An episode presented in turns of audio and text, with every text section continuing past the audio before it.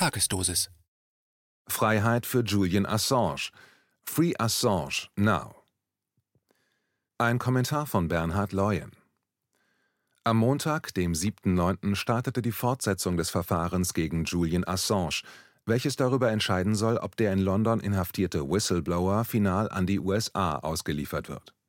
Zur Erinnerung, in den USA ist Assange weiterhin nach dem selten angewandten Espionage Act angeklagt, welcher während des Ersten Weltkrieges verabschiedet wurde.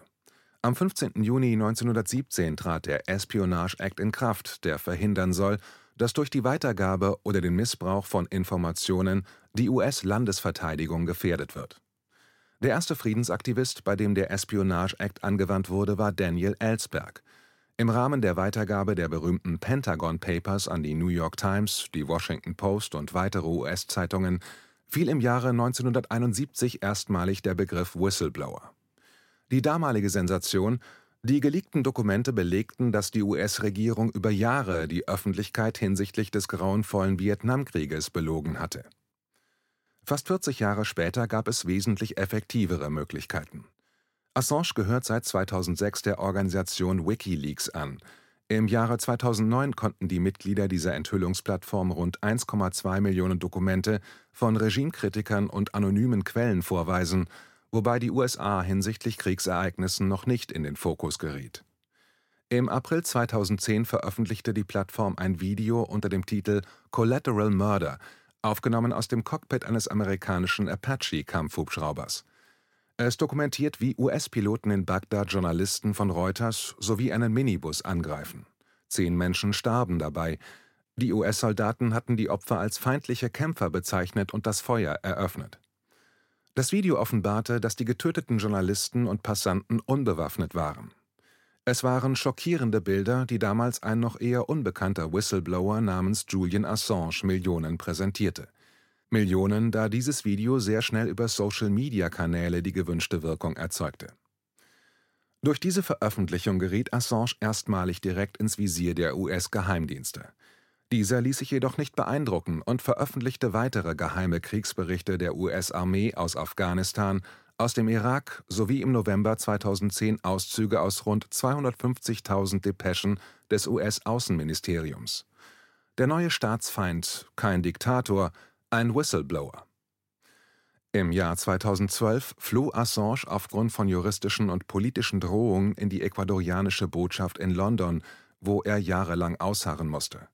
Parallel verlaufende Vergewaltigungsermittlungen gegen Assange in Schweden wurden durch die Behörden 2019 schlussendlich beendet. Ob durch einen Deal oder durch zu massiven Druck der US-Seite, wurde Julian Assange im April 2019 in einem ekelhaften und demütigenden Schauspiel aus der Botschaft Ecuadors heraus verhaftet und sitzt seitdem im Hochsicherheitsgefängnis Belmarsh in London ein. Der Vorwurf, die US-Justiz unterstellt Assange eine Verschwörung mit der Whistleblowerin Chelsea Manning durchgeführt zu haben. Assange wird beschuldigt, Manning dabei geholfen zu haben, ein Passwort eines Computernetzwerks der Regierung dekodiert zu haben. Wenige Tage vor der aktuellen Verhandlung erinnerte überraschend die Tagesschau detailliert über Assange Zeit in der ecuadorianischen Botschaft. Jeder Raum, jede Handlung, jedes Treffen wurde durch installierte Kameras aufgezeichnet und dokumentiert.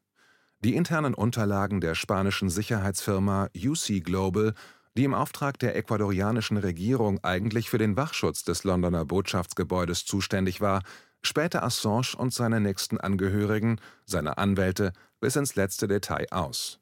Schon im Juli wurde bekannt, dass die Sicherheitsfirma eng mit US-Sicherheitsbehörden kooperierte, also gewünschte Aufnahmen lieferte. Wie ergeht es Assange in Belmarsh? Schon im Februar forderten knapp 120 Ärzte und Psychologen ein Ende der psychologischen Folter und medizinischen Vernachlässigung des Wikileaks-Gründers.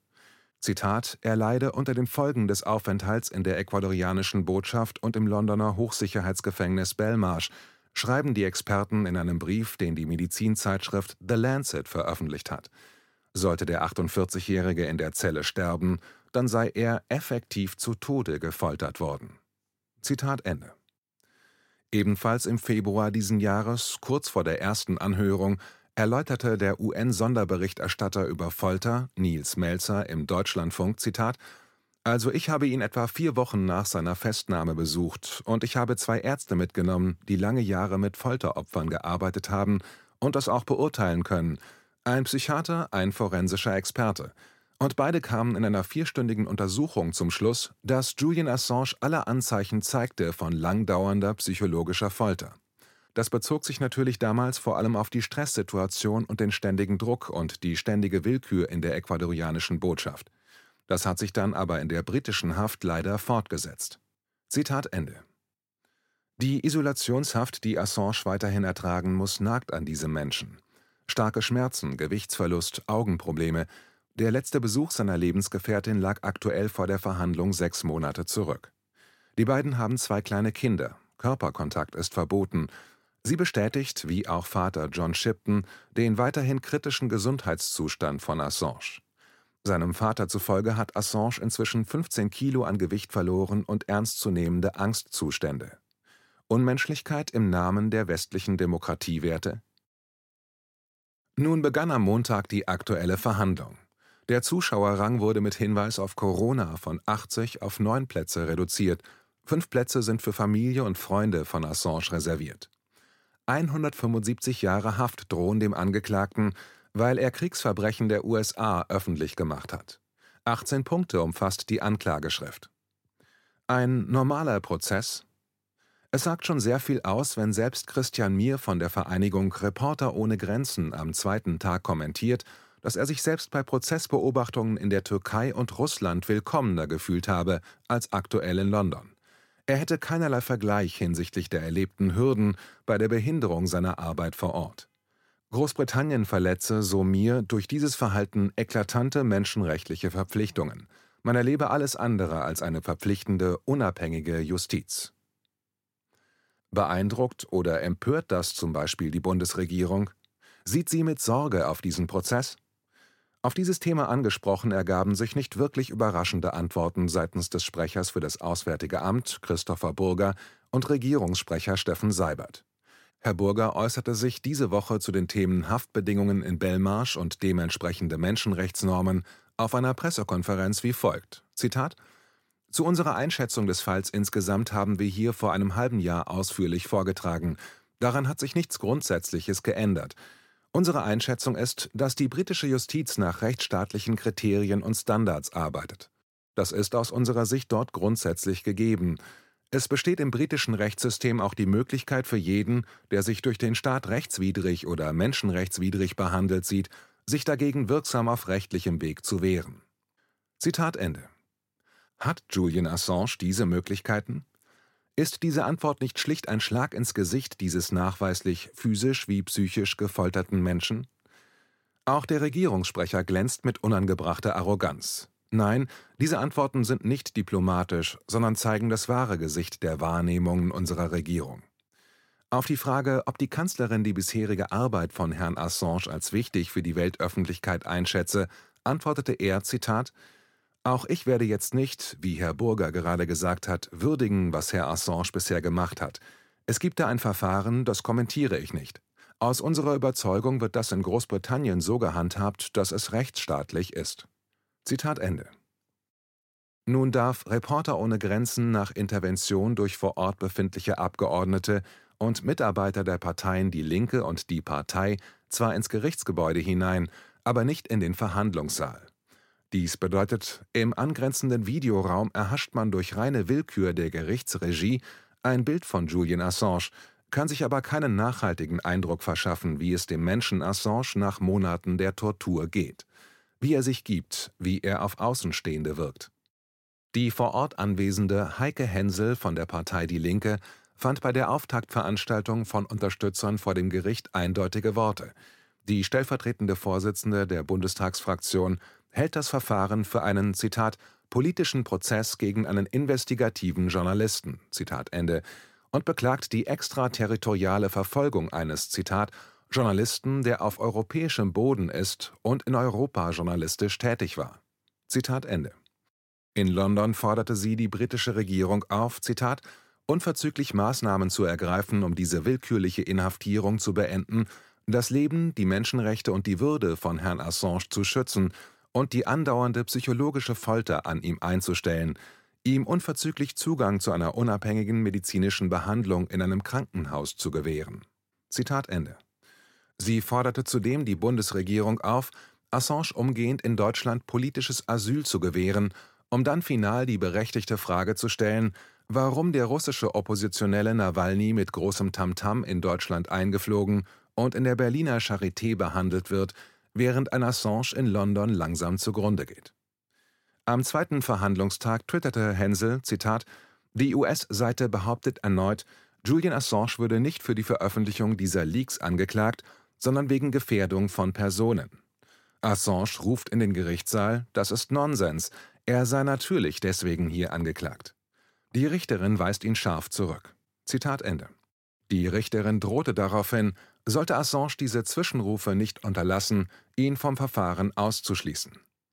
Am Dienstag fasste Clive Stafford Smith, ein Menschenrechtsanwalt, der Gefangene in Guantanamo Bay vertreten hat, die Leistung von Assange so zusammen: Zitat: Die Macht und der Wert der WikiLeaks-Enthüllungen über den Irak und Afghanistan können kaum unterschätzt werden und sind von zentraler Bedeutung, um Kriegsverbrechen und Menschenrechtsverletzungen durch die USA und ihre Verbündeten nachzuweisen. Zitat Ende. Ebenfalls am 8.9. wurde als Zeuge Paul Rogers, emeritierter Professor für Friedensforschung an der Bradford University, gehört.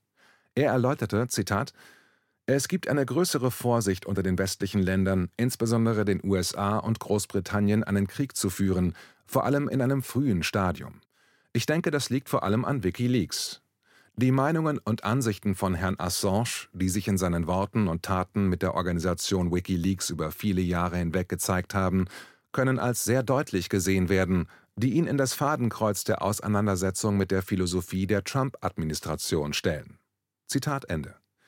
Auf die Frage von Edward Fitzgerald, einem Anwalt von Assange, ob er glaube, dass die Anklagen gegen Assange durch strafrechtliche Bedenken oder politische Erwägungen motiviert seien, sagte Professor Rogers, Zitat, ich muss sagen, es scheint das Letztere zu sein. Dies scheint tatsächlich ein politischer Prozess zu sein. Zitat Ende. Am gestrigen Tage stand die Rolle der aktuellen US-Regierung im Umgang mit Enthüllungsjournalismus auf dem Programm. Trevor Tim, der Exekutivdirektor der Freedom of the Press Foundation, FBF, betonte die Gefährlichkeit dieses Prozesses, sollte es zu einem Urteil zu Ungunsten von Assange kommen. Zitat Präsident Donald Trumps Regierung ist dabei, den nationalen Sicherheitsjournalismus explizit zu kriminalisieren, und wenn diese Anklage zugelassen wird, wären auch Dutzende von Reportern der New York Times, der Washington Post und anderswo in Gefahr. Wikileaks ist weiterhin als Pionier dieser Art von sicherem Einreichungssystem für journalistische Quellen anerkannt. Zitat Ende.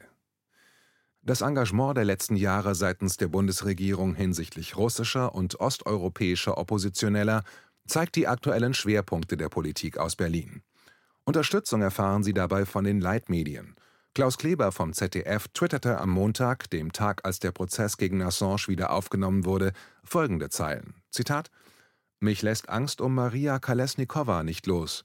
In schlimmen Meldungen dieser Tage kommt im Heute-Journal der Einschlag ihres Verschwindens verdammt nahe. Die faszinierende, Optimismus und Friedenswillen ausstrahlende Frau, die keine Revolution will aber Demokratie verdient. Hilfe. Zitat Ende. Viel Empathie für die Oppositionelle aus Weißrussland. Für Assange nicht ein Wort. Hat er sich nicht verdient gemacht um Friedenswillen und Demokratie? Verdient er keine Hilfe? Heiko Maas twitterte am 7.9. Zitat Wir sind in großer Sorge um Frau Kalesnikova. Auf die dialogbereite Opposition rollt eine Repressionswelle nach der anderen zu. Das ist nicht hinnehmbar. Als EU arbeiten wir mit Hochdruck an einem Sanktionspaket. Wenn Lukaschenko seinen Kurs nicht ändert, werden wir reagieren. Zitat Ende.